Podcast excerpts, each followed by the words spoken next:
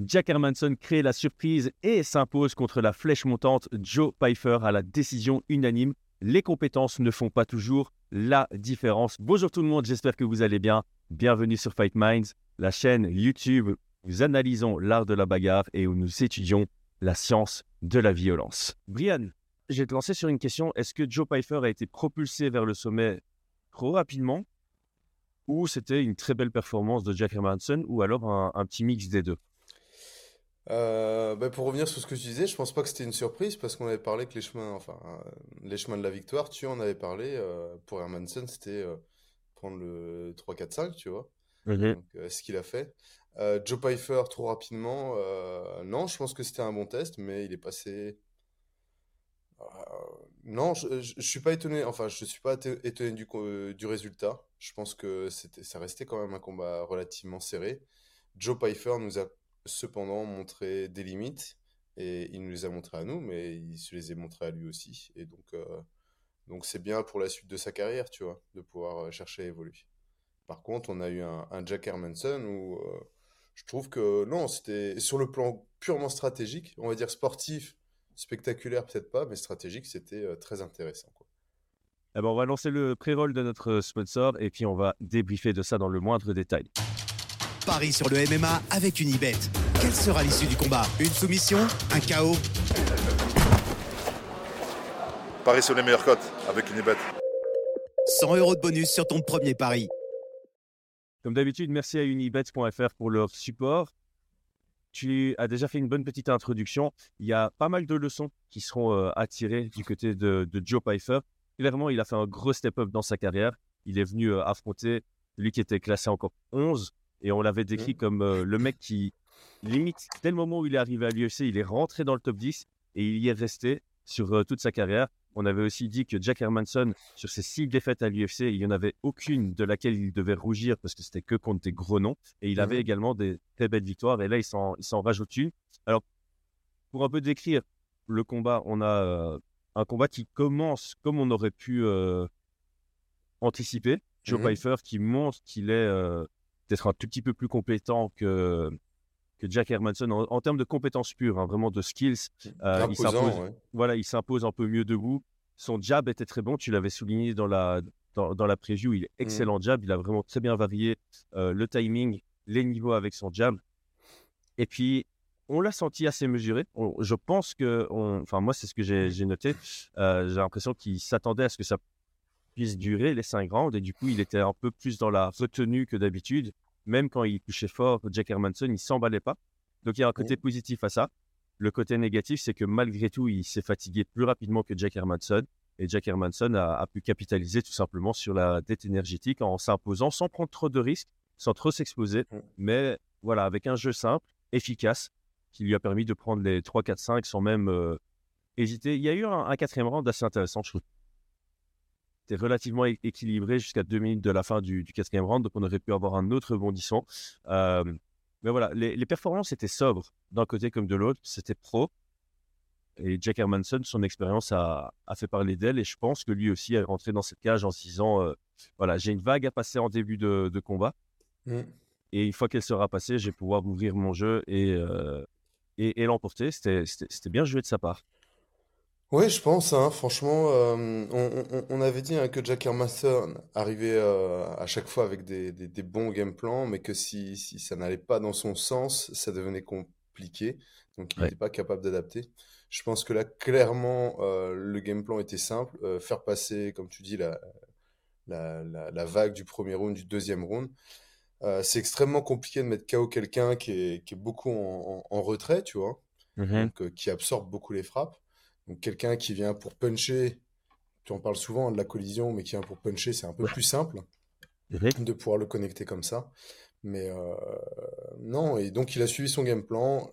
Lui aussi, a, je trouve, très très bien utilisé son jab. Oui, euh, tout à fait. À partir du troisième round, il a commencé à l'imposer. On a commencé à voir euh, Pfeiffer qui, qui prenait beaucoup beaucoup de coups dans le visage, tu vois. Ouais, mais juste avant qu'on commence le podcast, je regardais, il y a une réaction euh, euh, de Pfeiffer en, en facecam où il dit que le, le gros jab qu'il reçoit dans le troisième round, je pense, où euh, il regarde vers l'arbitre comme si c'était un high poke, mais c'était vraiment un jab. Apparemment, ça lui a enlevé toute sa vision de, de ce côté-là. Et donc, forcément, euh, il était plus perméable défensivement à partir de, de ce moment-là. Euh, alors, quand je dis ça, évidemment, j'enlève aucun crédit à la victoire de, de Jack Hermanson. hein. C'est un Ah bah vrai non. jab.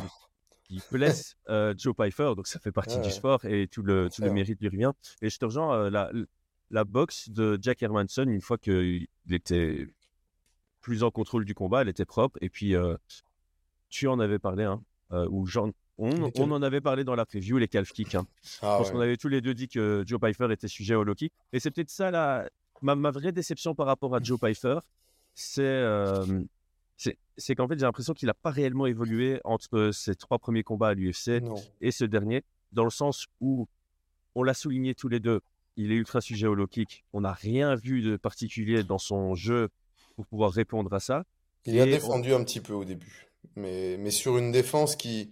Il est parti sur des blocs, si tu regardes bien, il a, il a bloqué quelques calf kicks, mais c'est c'est pour ça que tu vois, on en a parlé, hein, sur les, sur les blocs de, de, de, low kick et de calf kick, c'est compliqué parce qu'il faut avoir le poids réparti un petit peu, euh, un petit peu plus au centre pour lever la jambe avant. Il l'a fait une ou deux fois, mais après, voilà. hein. Et sur 5 rounds, je sais même pas si c'est la défense la plus euh, judicieuse à faire, Ah, tu la vois. preuve que non. hein. Ben voilà. Ouais, la preuve que non. Sur- Surtout, enfin, je veux dire, si tu as un gars face à toi qui envoie un low kick une fois comme ça et tu, tu bloques alors que c'est un combat Mm. sur 5 rounds, ok, mais a priori, Joe Pfeiffer doit savoir qu'il est sujet au low kick. Il doit s'auto-analyser et se dire, ok, mes prochains adversaires vont probablement chercher à utiliser ça. On l'avait dit aussi en preview, Jack Hermanson est quelqu'un qui travaille très bien sur les trois niveaux, Ouais. euh, surtout quand il est face à des, des gros punchers. Donc, on devait s'attendre à, à- Mm. à devoir défendre les low kicks et il n'y avait pas ça. Alors, son deuxième gros défaut qu'on avait souligné aussi dans notre podcast, c'était euh, qu'il n'avait pas spécialement de gestion de l'espace. Qu'il il laisse le combat aller là où il, Mm. là où il va naturellement, organiquement. Il est meilleur sur son pied avant, mais il va pas imposer la pression, il va pas spécialement cadrer. Et si son adversaire le met un peu sous pression, il va accepter d'être un tout petit peu acculé à la cage et du coup moins bon. Et là aussi, je trouve qu'à partir du troisième round, il s'est trop laissé euh, mettre à la cage. Et Ouais. euh, bon, après, il y a un côté appréciable à ça parce que c'est, moi j'en parle assez souvent, c'est des compétences invisibles, j'appelle ça. Tu vois, le cardio, c'est pas visible, c'est pas les, les techniques pures.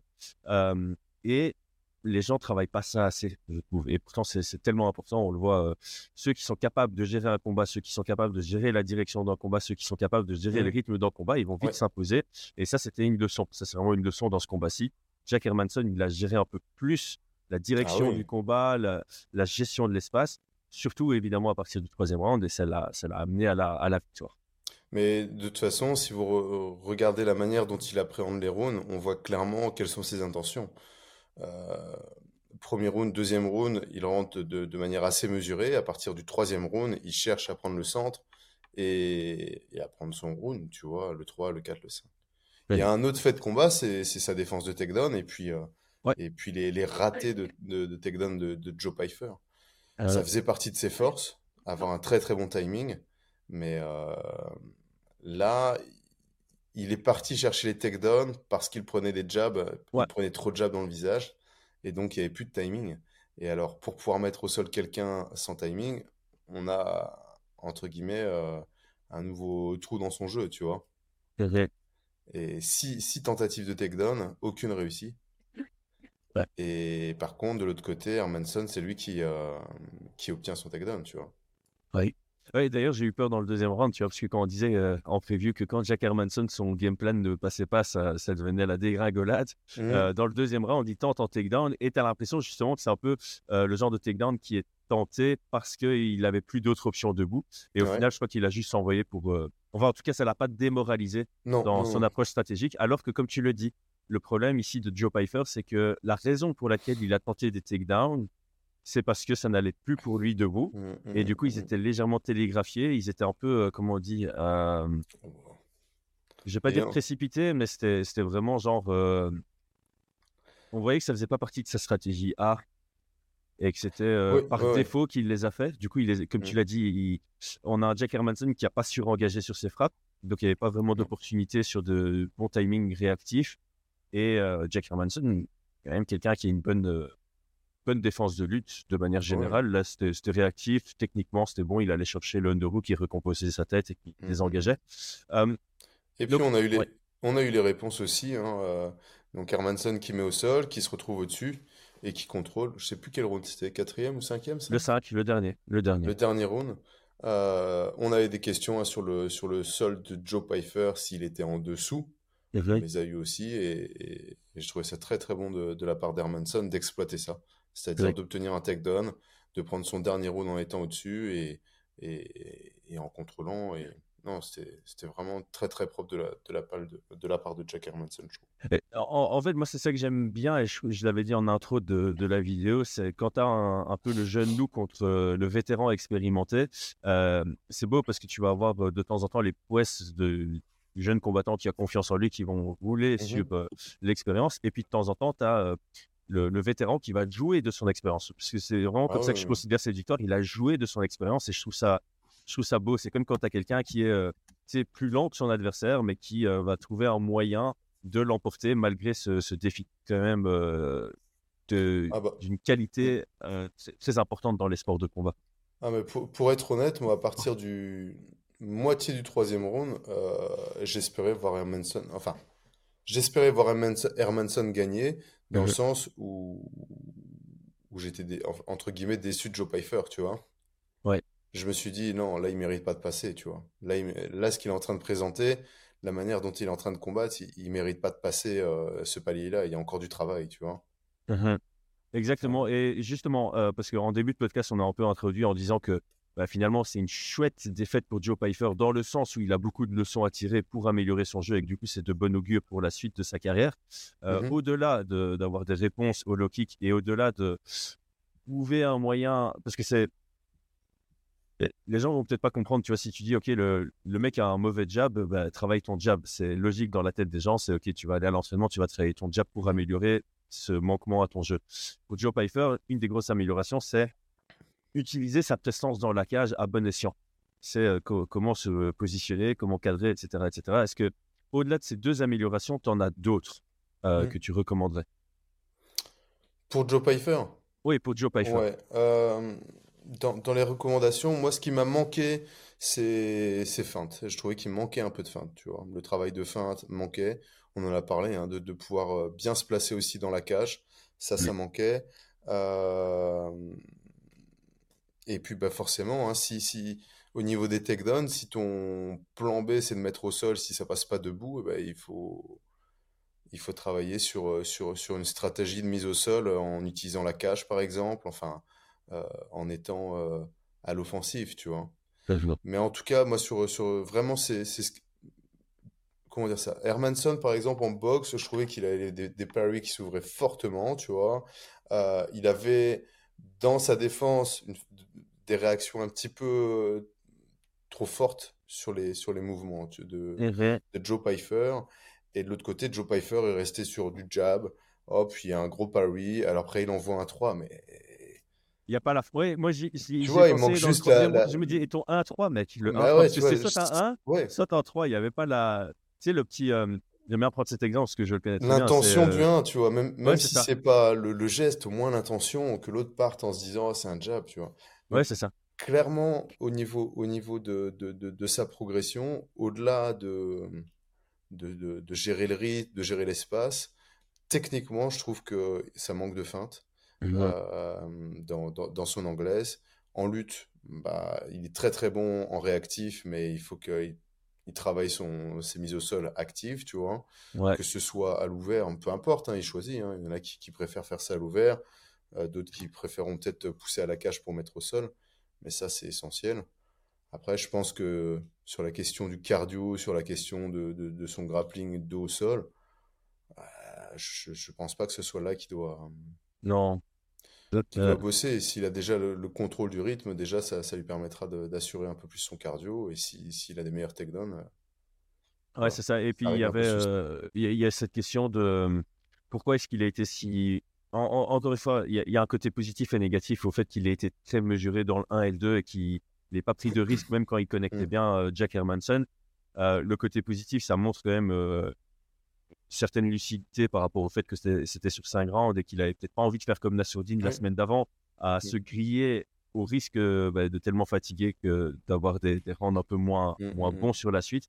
Mais il faut aussi essayer de peser sur le pourquoi.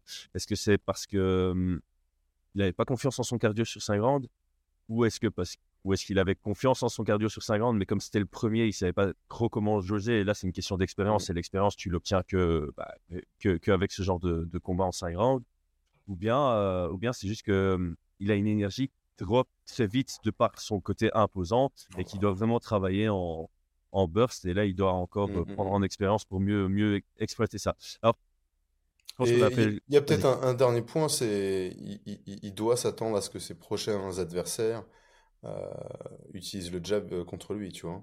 Ah ouais, ouais, ouais, ouais. je pense, je pense. Donc il a intérêt. Euh, là, il, sur sa défense des jabs, elle n'était pas forcément des plus optimales. Je pense que je pense qu'il va devoir être bien préparé vis-à-vis de ça parce que c'est des, des, des, indicateurs pour, pour la victoire pour ses prochains adversaires, tu vois. Ouais. Après, son prochain adversaire sera quelqu'un, à mon avis, euh, bien loin en dehors du, du top 15, hein, puisque ça, c'est ce qui se passe quand tu as quelqu'un en dehors du top 15 qui vient challenger le, le top 10, et, ou le, mmh. là, en l'occurrence, le numéro 11, mais euh, je crois que mmh c'est parce que les classements ont changé. Du coup, ouais, c'est ça, Nassoudine est passé devant. Donc, il était 10 au moment où on a fait l'analyse. il est, maintenant, il est 11. Mmh, mmh. voilà, Joe Pfeiffer, je pense qu'ils vont essayer de le reconstruire progressivement. Ils ont compris que là, c'était, c'était trop rapide vers le, vers le top et ils vont lui donner, à mon avis, deux combats avant que. Et, et s'il gagne les deux, il aura une opportunité peut-être entre 12 et 15 et pas directement mmh, dans, dans, le, dans le top 10. Du côté de Hermanson, donc là, on a, on, l'avait dit dans notre preview, on le voit pas comme un futur champion parce que bah, c'était son 17e combat à l'UFC, si je ne dis pas de bêtises. Euh, on a vu ses limites, on a vu que ça restait quelqu'un de très compétent. Euh, on, l'a défini comme le gardien du, top 10. Quelle est la suite pour lui? Euh, Il a fait un call-out de ouais. Nassourdine Imavov. Alors pour Nassourdine, c'est probablement pas le, le combat le plus judicieux à prendre, je dirais parce que Jack Hermanson est constamment sous-estimé. Donc c'est pas, mmh euh, enfin voilà, si tu le bats, c'est pas la grosse victoire, quoi. Non, c'est vrai. Par contre, d'un point de vue euh, sportif, voilà, d'un point de vue sportif, moi j'aime bien. Je sais pas ce que tu en penses. Moi, j'aime bien l'idée. Ouais, moi je trouve ça, franchement, je trouve ça, ouais, pas mal d'un point de vue sportif. Après, c'est toujours pareil. Si t'es du côté, euh, si t'es du coin Hermanson d'office, tu te dis on, monte, on prend deux gars au-dessus. Ouais, mais, mais clairement, du côté euh, euh, de, de Nassourdine, euh, du coin de Nassourdine, je trouve que c'est pas intéressant, tu vois. Mais c'est normal, hein, tu regardes pas en, arrière. Nassourdine vient de gagner, il, monte de deux, il a pris un gars qui était au-dessus, donc non, pour moi, Jack Hermanson, c'est vrai qu'il n'y a plus grand monde. Oh, on, avait dit, hein, on, l'a dit d'ailleurs, les gens, enfin, il y, a, il y a eu, il y a eu un Il y a eu un commentaire de quelqu'un qui, avait mal interprété ce qu'on avait dit, parce qu'en un sens, on avait dit que la division était bouchée, et en un sens, on avait dit que la division était ouverte chez les middleweight. Et en fait, ce que, je, voulais, je voulais exprimer par là, c'est que c'était embouteillé dans le top, parce qu'il y a beaucoup de contenders qui ont un argument pour le title shot. Donc, il y a un genre d'embouteillage pour se positionner en tant que futur challenger au titre, parce qu'il y a beaucoup de personnes bah, devant mmh. toi. Donc là, c'est ce que je disais quand en, cas de victoire de Nassourdine contre Delidze, bah, est encore loin du mmh, titre, mmh, parce que c'est embouteillé. Par contre, c'est ouvert parce qu'il y a eu du mouvement avec les, ceintures. Le fait qu'il y ait beaucoup de contenders, ça veut aussi dire qu'il y a beaucoup d'options de, combat. Et si, euh, pour Jack Hermanson, ben, évidemment, il y, en a, il y en a beaucoup. Mais comme je le dis, c'est le nom qui n'est pas intéressant en termes de hype. Parce que, euh, sportivement parlant, moi personnellement, j'aimerais bien le voir contre euh, Kamzat Chimaev, tu vois. Ouais, en rematch, quoi. Enfin, ils, sont battus en grappling, quoi. Ils sont battus en grappling. Mais, mais, ouais, c'est vrai, c'est vrai. vrai. En, 5 rounds, ouais, ouais, ouais. On est sur, voilà, déjà, l'UFC, je pense qu'elle va dire à Kamzat. Après, euh, j'imagine qu'il y en a qui veulent le voir pour la ceinture. Sportivement parlant, je trouve que c'est intéressant parce qu'on a des questions sur sa capacité à faire synchrone à Kamzat. Euh, on est sur un combat entre guillemets de relance parce que je pense qu'il il sera largement favori. Et on a quand même un chemin de victoire que vient de nous présenter euh, Hermanson vis-à-vis de Kamzat, c'est-à-dire de prendre euh, le 3-4-5, tu vois. Ouais. Il est très très difficile à, à, soumettre, très très difficile à, à finaliser quand même. Donc, voilà, pour moi, c'est le, le combat à faire, entre guillemets. Ouais. Mais, euh, ouais, ouais, non, mais bon, on sait que ça n'arrivera pas parce que Kamzat contre Hermanson, ça, ça va pas vendre, en fait. Tu vas vendre que grâce au nom Hamzat. Ouais, Ah mais oui, si Kamzat, si Kamzat contre, a- euh, Kamzat contre personne, ça vend pas non plus, tu vois. À un moment, il faut bien qu'il soit booké sur un combat. Ah ouais, ouais, mais je crois que l'UFC veut qu'il soit booké contre un nom qui va vendre, quoi. Donc ce serait euh, un titre, un... En fait, c'est un titre ou un... Ouais, et Cannonier, mais c'est pour ça. Je crois que si c'est pas encore prévu contre Cannonier aujourd'hui, c'est justement pour ça. C'est parce qu'ils se disent, bah non, Kamzat contre Cannonier, c'est euh, exploiter penses? la valeur Kamzat euh, dans le vent. Parce qu'en fait, là, là, là, ça veut dire que l'UFC a une vision. euh, ok, on met Kamzat contre Cannonier. Si Kamzat perd, non seulement le combat il vend pas des masses, mais en plus de ça, on perd euh, beaucoup Mais de valeur sur la sur, sur Mais- Khamzat, tu vois. Alors que tu mets un Kamzat contre. Ils vendent, Bah, euh, mais Kamzat, il combat, il, il- il combat à Abu Dhabi, c'est c'est pas les, les pay-per-view qui comptent, si? Là-dessus, t'as pas tort. Donc, donc au final, t'as, t'as Abu Dhabi qui veut un combat avec Kamzat. On dit, bah ouais, mais on n'arrive pas à le booker, etc. On peut vous le vendre pour euh, Jack Hermanson. Eux, ça se trouve, ils s'en Ouais. fichent, tu vois. Ouais, payent. là, ouais. Là, ouais. Mais Jack Hermanson est moins dangereux euh, que Cannonier, je trouve, sur, euh, d'un point de vue. Il... Ah, je dis pas, bah Ouais. oui, bah, je dis pas le contraire, hein, je dis pas le contraire.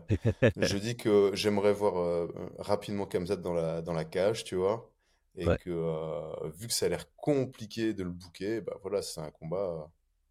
euh. Ouais. Attends, Ouais, on- non, on- là-dessus, on- là- là-dessus, je suis d'accord. Sur le, sur le plan sportif, je suis court, mais j'ai j'ai du mal vraiment à, à, voir l'UFC faire ce, ce choix-là. J'espère me, ouais. me tromper, mais bon, sinon. euh, Ouais, parce que sinon, Paul, euh, Jack Hermanson on l'a eu contre, contre Kevin Holland, hein, il faut pas oublier. hein. Donc, donc c'est c'est- c'est- pas un combat. Kevin Holland, ça avait aucun sens, tu vois. Bah oui, mais c'est parce que c'était à, à, à, à 12h. Ça a été organisé à je- 12h de j'entends bien.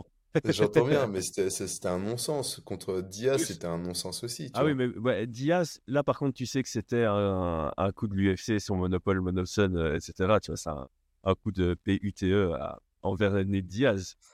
Si tu veux sortir du contrat, tiens, prends Kamzat. Bah, peut-être qu'ils vont vouloir faire un coup de PUTE, tu vois, à Shimaev en lui disant Ah ouais, tu veux pas, tu veux pas nos conditions. Shimaev Bah écoute, on donne Hermanson là. Peut-être. Mais alors, il doit faire ça avant le recours collectif euh, du mois d'avril. Ouais, quoi. ouais. Donc, euh, effectivement, comme tu l'as dit, il faut que ça. faut se dépêcher là. Donc toi, toi, toi, t'espères que ça soit contre Canonnier, ça? Euh, Kamzat Non. Ah euh, oui, ouais, on est en train de digresser sur, sur Kamzat. Ouais, non, Kamzat, j'ai pas vraiment. euh, honnêtement, euh, moi, j'ai j'ai vraiment un truc. hein. Moi, moi la, la hype, elle part avec. euh, Avec euh, le temps. et- ah, J'ai pas envie de dire avec le temps, mais avec les. euh, Allez, on va faire ça, on va faire. euh, à force d'en parler et que rien ne se Mm. passe, euh, Mm. c'est. hum, Ça me frustre plus qu'autre chose. Et à partir du moment où je lève les yeux au ciel et je dis, OK, tu sais quoi, même, même s'il y a une vraie annonce, je suis plus motivé. Tu vois, si tu m'annonces Mm. Conor McGregor contre Chandler à l'UFC 300, eh ben, pour moi, ce serait une déception. Mm. Et je, enfin, je peux pas le prouver. Oui, je vois. Mais en gros, John, euh, il a voulu me faire une blague il y a deux semaines. Il y a deux semaines, il m'appelle en mode tout excité. Ouais, Dana White vient d'annoncer le main event de l'UFC 300, c'est Michael Chandler contre euh, Conor McGregor. Mec, il y a eu un blanc. J'ai dit, t'es sérieux? C'est trop nul et tout. Et euh, il me faisait une blague. Et donc, c'était ma vraie réaction, c'était ça. Ah j'étais- ouais. J'étais déçu, quoi. Donc, euh, donc ouais, c'est c'est- ouais, c'est quand tu parles trop dans le retour et tout, à partir d'un moment, Ouais, c'est- j'entends. voilà. Quand ça se concrétise, finalement, c'est trop tard pour moi. La, la C'est vague comme est quand passée. tu, quand tu regardes des, des bandes annonces de films, tu regardes la bande annonce, t'es trop hypé, tu regardes le film, tu vois, c'est nul, tu vois. Le vu les meilleurs. Ouais, c'est ça, en fait, t'as le trailer, il y a toutes les scènes, et en fait, tu pourrais Ouais. juste kiffer sur le trailer parce qu'après, t'as rien dans le film. C'est marrant de parler de film parce que je me faisais la réflexion hier, je me mais j'aimerais bien avoir une vie où j'ai encore du temps de regarder un film. Je sais Ah. c'est quoi le dernier film que j'ai regardé, mais ça remonte à il y a tellement longtemps. Bah, tu, tu, tu fais comme moi, moi je les regarde comme une série, Mm. Ouais, c'est 30-40 ça, en minutes par fois, soir. Et voilà. Pour en revenir à. Hermanson, toi tu le bookerais contre qui? Mais en fait, j'étais en train de regarder et autant on dit que la division est ouverte, autant pour lui c'est compliqué en fait parce que il est 11. Là, il va, il, a battu quelqu'un qui est euh, pas ranké, donc il va peut-être prendre la place de Dolidze. Et encore, parce que Dolidze, là, enfin non, parce que il a deux défaites depuis Hermanson, alors que Hermanson, là, il est sur deux victoires depuis Dolidze, donc il va peut-être prendre sa place. Devant lui, c'est Ramzat, on vient d'en parler. Juste au-dessus, bah, à mon avis, l'UFC pourrait, hein, pourrait pousser Imavov contre Dolidze. hein. Mais En fait, je vois quand, qu'il tu, a. quand tu regardes, parce que c'est la seule option, c'est la seule option immédiate. Parce qu'en fait, même pour, euh, pour Paul Imavov, Craig, il est booké, hein. bah, Paul Craig, il est. J'ai- J'aime bien hein, sur papier. Jack Hermanson contre Paul Craig, j'aime beaucoup. Mais je crois que de 1, il est booké, comme tu dis. Et de 2, euh, Ah ouais. À l'UFC 300. ouais, c'est ça. Et à l'UFC 300, Paul Craig? Ah oui, 301. contre euh, 301. 301, ok, ok. Euh. Ouais, peut-être le vainqueur en fait. Tu attends ce combat-là et tu prends le vainqueur entre Borrallo et, Kurs- et euh, Craig. Ça fait grappleur contre grappleur. Ça peut être pas mal. Parce que sinon, ouais, tu dois attendre quoi? Tu dois attendre Polo Costa contre Whitaker, prendre le perdant. Moi, j'aime pas, j'aime pas ce, ce système où tu attends un perdant. Ouais. Attendre un gagnant, j'aime bien, mais te dire, OK, je vais attendre ce combat-là et je vais prendre le perdant, j'aime pas du tout. Tu vois, quand, quand les gens parlaient de euh, Benoît Saint-Denis prendre le perdant de Darius Tsatoukian, j'étais là, je sais pourquoi vous voulez qu'il attende un perdant? C'est. Tu vois, c'est, je, je trouve ça illogique. Pour moi, je trouve ça illogique. T'as- Et toujours écoute, prendre serait quelqu'un qui plutôt sinon- victoire, quoi. Moi, je pense, on va regarder un tout petit peu plus loin, mais il y en a beaucoup qui en parlent de Roman Kopilov. Je sais pas si tu en as déjà entendu parler. Oui, oui, oui. Et là, il, prend il un short affronte- notice, là. euh, il prend Il un short notice, hein. Anthony Hernandez, tu vois, C'est ça. pour la place, euh, enfin pour rentrer dans le top 15. Et, euh, et donc peut-être le vainqueur des deux, tout simplement. hein. Le vainqueur entre Anthony Hernandez et Roman Kopilov, ça pourrait être. Alors c'est clair que Jack Hermanson, ça le fait pas trop avancer, mais il va falloir à un moment C'est- donné. C'est euh, c'est vraiment le message qui sera envoyé à Jack Hermanson. C'est mec, Mec, t'es portier. T'es notre, notre gatekeeper, quoi. T'es- gatekeeper. Après, euh, bah, écoute, à un moment donné, c'est, on en a déjà parlé, hein, il n'y a pas de, il y a pas de sous-métier, il n'y a pas de. Non, tu, non, non. tu- tu- tu fais toute ta carrière dans le top. euh, Enfin, tu, fais ta carrière, tu arrives dans le top 5, tu dures un an et tu, tu, tu, tu finis aux oubliettes, c'est une chose. Tu arrives et toute ta carrière, tu es dans le top euh, 10, 15 euh, pendant des années, c'est autre chose. Hein. Euh, Ah ouais, ouais, ouais. Non, franchement, respect à Hermanson. faut, faut, faut avoir ça en tête, quoi. Ouais. Donc, euh, réfléchissez à ça, vous préférez quoi? Être une fois Faire un- top 5 pendant, pendant 6 mois et puis après finir aux oubliettes de l'histoire ou toute votre carrière? euh, Tu vois, c'est, des choses hein, qui sont intéressantes. hein. Allez. Donc, peut-être, peut-être qu'il euh, restera euh, à, à avoir la- les, les, les loups- nouveaux lots qui arrivent, tu vois.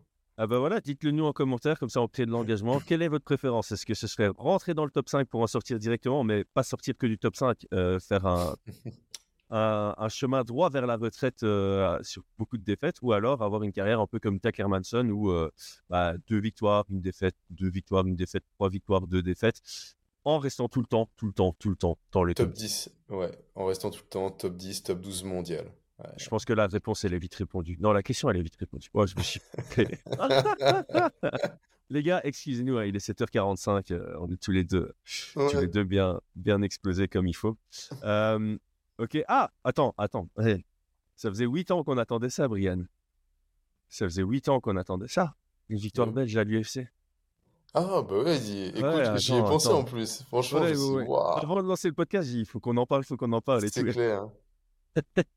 Ça faisait depuis janvier 2016.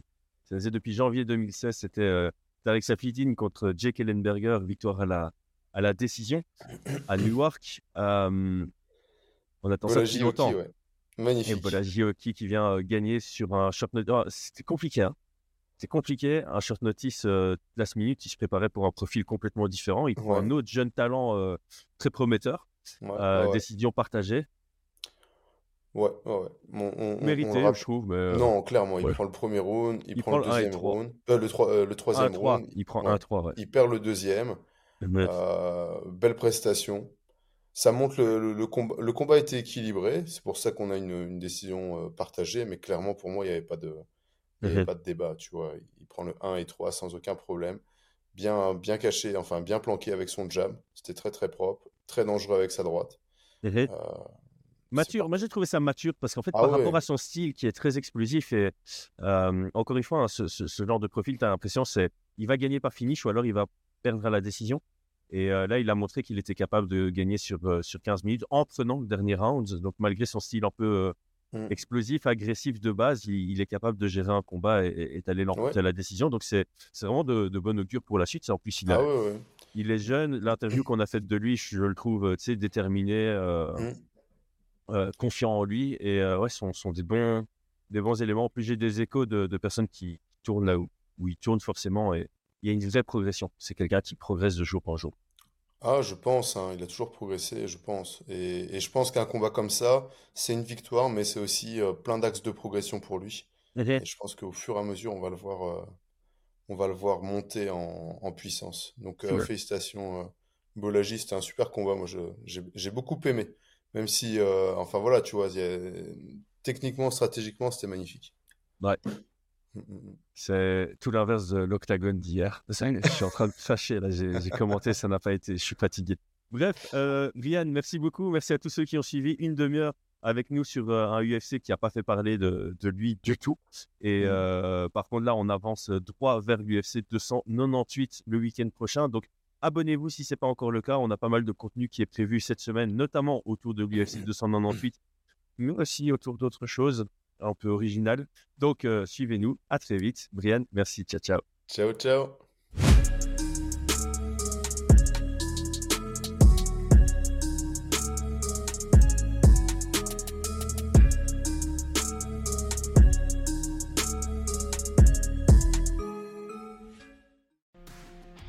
Et c'est tout pour aujourd'hui. L'équipe Fight Minds te remercie d'avoir investi de ton temps pour écouter le fruit de notre travail et de notre passion commune pour le MMA.